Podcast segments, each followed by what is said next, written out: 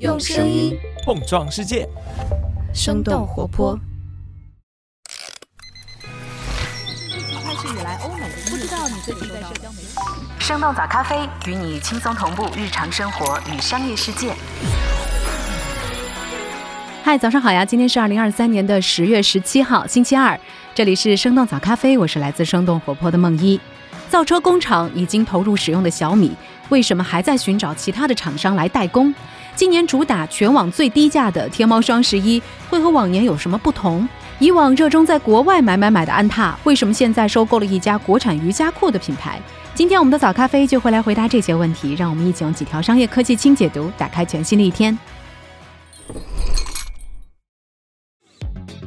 受限于产能因素，小米寻求其他汽车厂商代工 SUV。根据界面新闻十月十三号的报道，小米汽车在近期接洽了北汽蓝谷和华晨汽车，就生产等等事项进行了合作谈判。小米汽车已经有了自建工厂，而且工厂的第一期已经基本建成，并且投入使用，二期工厂还在建造当中。有知情人士对界面新闻表示，在首款轿跑车型之后，小米还计划上线生产一款 SUV 车型。但是小米暂时并不考虑重新搭建生产线，在小米汽车一期自建工厂生产轿跑车型的同时，通过和其他汽车制造商合作代工生产 SUV 车型，可以实现双线推进。有知情人士表示，和其他车厂的合作既能够帮小米节省成本，也能够快速的提高产量。但是合作能否顺利的实施，还是一个未知数。小米对合作依然有着顾虑，并且在衡量成本、技术和营销等等问题。彭博社的分析认为，电动汽车业务可能会拖累小米未来两年的利润，对销售的贡献不到百分之五。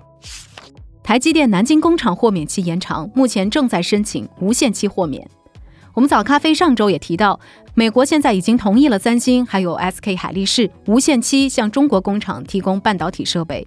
根据财新网十月十三号的报道，台积电南京工厂的设备进口豁免期限也得到了延长。目前，台积电正在申请中国大陆运营的无限期豁免。三星和 SK 海力士在中国的工厂主要产品就是存储芯片，用来生产他们自家的产品。台积电则是全球第一大芯片代工厂。根据市场调研机构吉邦咨询的信息，以二零二三年第二季度的数据为例，台积电在全球晶圆代工厂的市场份额高达百分之五十六。同时，他们在大陆的工厂也是为芯片设计公司而制造芯片。台积电的南京工厂原本应用十六纳米的工艺，近些年来计划扩建二十八纳米成熟工艺的产能。但是财新表示，在这一次获得设备进口豁免之后，台积电大陆工厂未来持续扩产的前景仍然不是很乐观。今年九月，美国商务部发布的芯片法案最终的规则显示。受补贴的芯片厂将会与美国商务部签订协议，限制在中国等国家的增产、先进制程、成熟制程的扩产限制，分别是百分之五和百分之十。天猫双十一主打全网最低价。根据澎湃新闻十月十四号的报道，淘天集团在今年的天猫双十一启动会上确定了全网最低价这一核心目标。天猫双十一将会在这个月的二十四号正式开始。根据内部人士透露，不同于近些年来跨店满减的策略。淘宝在今年的双十一将会新增两类商品，一类是全网最低价，保证同时段内天猫商品在所有电商平台中价格是最低的；第二类是官方立减，也就是单品价格直降百分之十五以上，不需要跨店来凑单。淘宝百亿补贴还将推出买贵必赔的服务。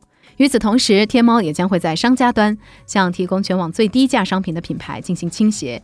低价商品将会获得全周期的推荐加权，而且优先于跨店满减等等活动的商品。今年二月底，淘宝内部正式确立了价格力这个战略。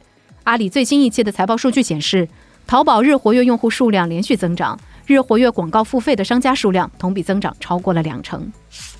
盒马调整供应链，门店超过五千款商品的价格普遍下降。十月十三号，盒马表示开始推行全新的采购模式，启动折扣化的变革。从即日起，线下门店超过五千件商品的价格将会下调。盒马表示，这一次折扣化变革将会率先从盒马先生的线下门店开始，涉及乳制品、洗护产品、冷冻水产等等主要的品类，商品价格普遍直降两成。未来这个变革还会扩展到线上。根据三十六氪的报道，盒马计划在明年春节之前将三百多家盒马先生线下门店全部转为折扣超市。这次折扣化改革的核心是供应链的调优，盒马放弃了过去从供应商手中进货的模式，打造垂直供应链。通过取消中间环节来降低成本。从今年七月底的宜山站打响到现在，盒马 App 的日活跃用户数平均每周增长大约有百分之十三，他们爆款产品的销量也在成倍的增长。九月底，盒马在上海开出首家盒马 Premier 店，通过折扣化采购手段进行经营，将商品的价格降至其他精品超市的百分之五十到百分之七十。盒马的 CEO 表示，价格竞争力是盒马这次变革的核心目标。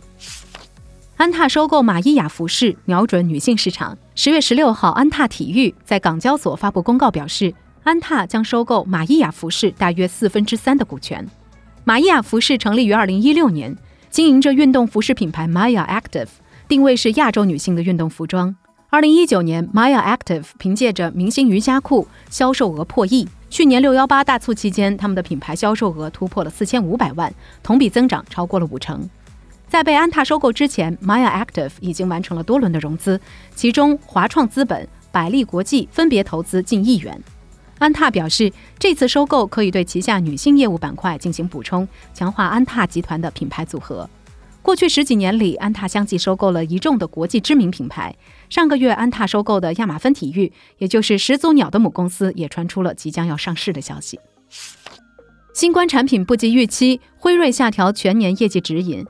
十月十三号，辉瑞将今年全年的营收指引下调了百分之十三，表示今年全年的收入范围在五百八十亿到六百一十亿美元之间，和之前公布的指引相比减少了九十亿美元。辉瑞表示，收入减少的原因是新冠产品的销量低于预期。辉瑞还将会削减三十五亿美元的工作岗位和开支。过去两年，辉瑞的收入接连创下了纪录，去年他们的收入更是超过了一千亿美元。而他们的新冠疫苗和新冠口服药两种产品的收入就超过了五百六十亿美元。但是新冠产品的需求也正在下降。辉瑞表示，其他产品的收入仍有可能实现百分之六到百分之八的同比增长。辉瑞目前已经启动了成本调整计划，其中就包括裁员的措施。加拿大汽车工人工会与福特达成协议。根据路透社十月十五号的报道，加拿大汽车工会 Unifor 批准了和通用汽车达成的临时协议。新的协议有效期是三年，包括了最高涨薪百分之二十五，以及在明年底之前恢复生活津贴。就在上周，加拿大汽车工会对通用汽车加拿大工厂进行了罢工。之前，他们也曾经宣布对福特罢工。不过，加拿大汽车工会罢工的持续时间都很短，对汽车制造商的条件也更加有弹性。加拿大汽车工人采用了逐个谈判的模式，北美另一大车企 Stellantis 将会成为他们的下一个谈判目标。与加拿大工会的策略不同，美国汽车工人联合会采用的是同时和三大车企谈判的策略。目前，美国的罢工还在继续。受到美国汽车工会罢工的影响，通用汽车还让大约两千三百名美国工人暂时休假。我们早咖啡之前的节目也对这次的罢工原因做出了分析。巴伦周刊的报道提到，以通用汽车为例，加拿大工人的薪资水平是当地收入中位数的一点二倍，而美国工人则是收入中位数的一点七五倍。不过，加拿大的医疗保险是由政府来提供的，而美国则是由企业雇主提供。奈飞将会开设线下门店。